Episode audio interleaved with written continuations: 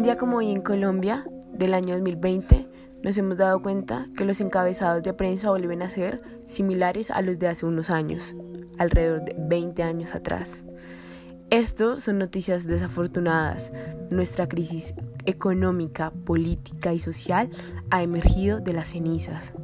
Por tanto, el día de hoy quiero poner en tela de juicio una historia del común, una historia que puede ser mi primo, mi tío, mi amigo, mi vecino, y que es la realidad de muchos colombianos en este momento, independientemente si son jóvenes, adultos, si están en lo rural, si están en lo urbano, es la realidad colombiana. Durante el día de hoy les vengo a contar la historia de Ivana. Alrededor de las 8 de la mañana del 4 de abril del 2020, en un hogar del barrio Villa María, localidad de Suba, se acaba de levantar Ivana, una joven de 18 años que en diciembre del año pasado salió del colegio. Uno de los hobbies de Ivana es dibujar, pintar e ilustrar. Ivana considera que el arte es político. Por tanto, considera que para llevar su arte a otro nivel es necesario profesionalizarse. Sin embargo, ve tantos problemas alrededor de sus sueños. El primero es que a su madre no le convence del todo la carrera de artes, debido a que para ella en países como Colombia, carreras de este estilo no son bien vistas en el mercado laboral. El segundo impedimento con el que se encuentra es que no tiene los ingresos necesarios para poder entrar a alguna institución universitaria. Para ella, el poder entrar a una universidad pública no es viable debido a que el año pasado presentó las pruebas y no pasó. Por tanto, ella ve que la única manera de estudiar un pregrado es endeudándose con ICETEX. Sin embargo, ella es consciente que por más que la universidad sea pagada por una entidad, ella necesita dinero para movilizarse y cumplir con los gastos de ser un estudiante. Su hogar cuenta con un ingreso mínimo que proviene de una tienda de la cual su mamá es dueña.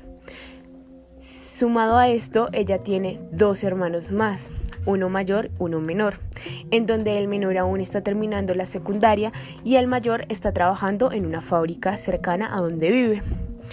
Por tanto, ella decide tomar la iniciativa de salir con su cicla a trabajar eh, en tiendas locales pero ella es consciente de que su paga no va a ser tan alta y que tampoco va a obtener un buen trabajo debido a que es una joven que recién ha salido del colegio. Por tanto, no tiene una experiencia laboral muy fuerte. Ella es consciente de que se vienen tiempos difíciles porque se aproxima una crisis económica debido al COVID-19. También es consciente que el gobierno que actualmente está en el poder es un gobierno insuficiente y carente, por tanto no cuenta con ningún apoyo estatal.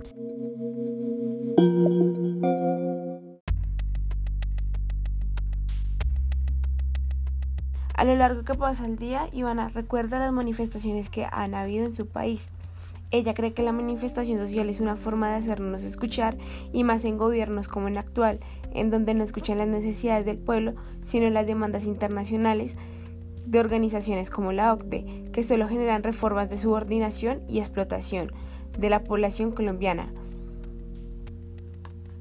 Sumado a esto, ella recuerda en especial la marcha del 21 de noviembre, en la cual ella y sus amigos se encontraban marchando en contra del paquetazo Duque. Uno de los puntos que más le llamaba la atención era que el gobierno definiera políticas ambientales en pro de la protección de páramos y de la diversidad en Colombia. Como bien nos podemos dar cuenta, el sueño de Ivana de profesionalizarse cada vez está más lejos. Y esta no es la realidad de Ivana solamente, sino la realidad de, de miles de jóvenes en el país. Por eso esta es una invitación como a repensarnos las formas que estamos reproduciendo, a mirar cómo podemos ayudar a que em, a través de políticas o de iniciativas se pueda reducir la tasa de jóvenes que no estudian y que tampoco trabajan.